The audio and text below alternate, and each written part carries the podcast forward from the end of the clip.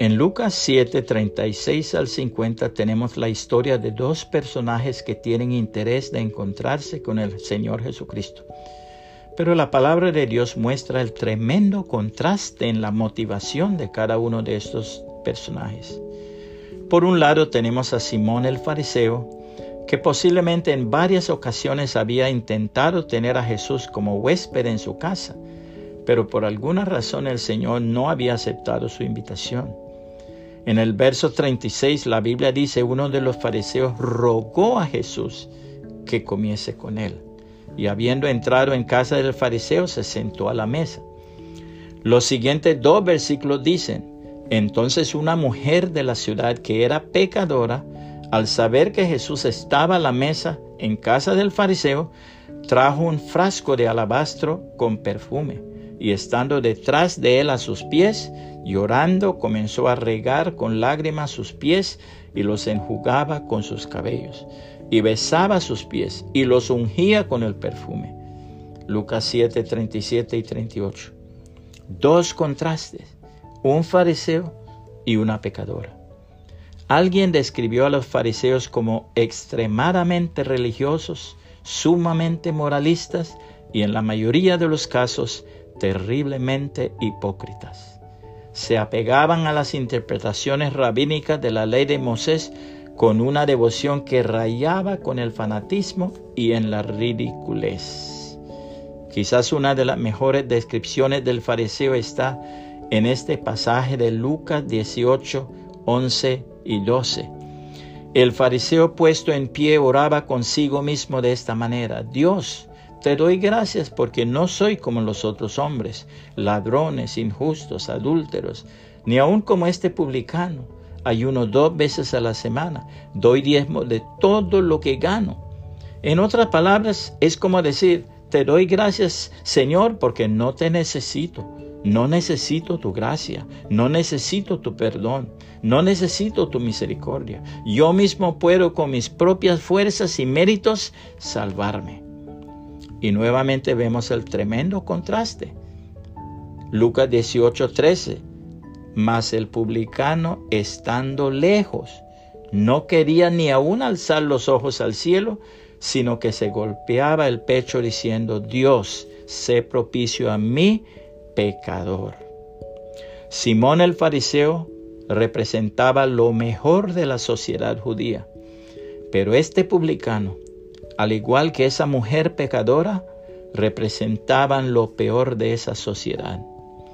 Es probable que Simón había oído hablar de Jesús y quería formar su propia opinión acerca de este rabino que había aparecido en Israel.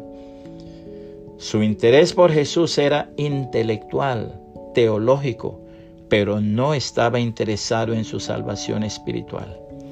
Tanto el publicano cuya profesión de cobrador de impuestos a favor del enemigo imperio romano, como esta mujer pecadora e inmoral, reconocían que estaban en bancarrota espiritual, llevando sobre sus espaldas la tremenda carga de sus pecados.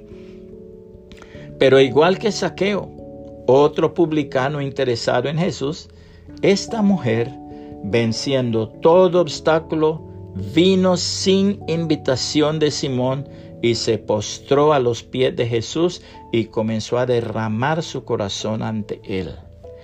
Prueba de que Simón no quería su salvación es lo que dijo acerca de Jesús. 7:39 Cuando vio esto el fariseo que le había convidado, dijo para sí, este, si fuera profeta, conocería quién y qué clase de mujer es la que le toca que es pecadora.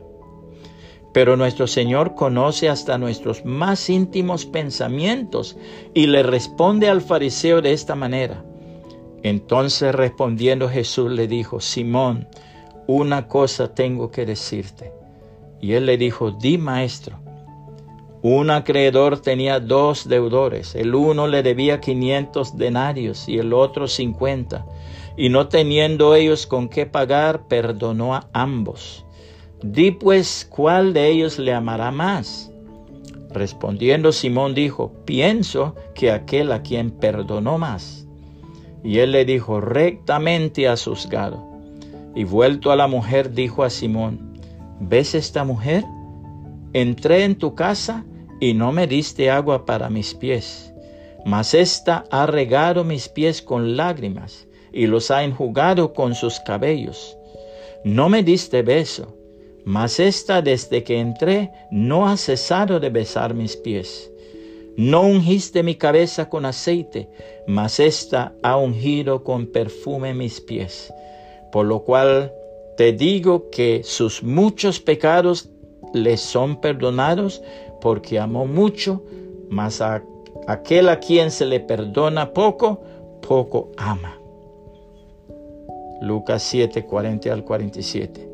Esta mujer no dijo ni una sola palabra, pero su actitud y su acción demostraron su arrepentimiento y su contrición. Después de, que David reconoció su pecado y clamó por misericordia, dijo lo siguiente, los sacrificios de Dios son el espíritu quebrantado, al corazón contrito y humillado no despreciarás tú, oh Dios. Salmo 51, 17. Esta mujer, que ni siquiera sabemos su nombre, vino buscando a Jesucristo porque deseaba descanso para su alma había oído estas palabras de Jesús, venid a mí todos los que estáis trabajados y cargados, y yo os haré descansar. Mateo 11, 28.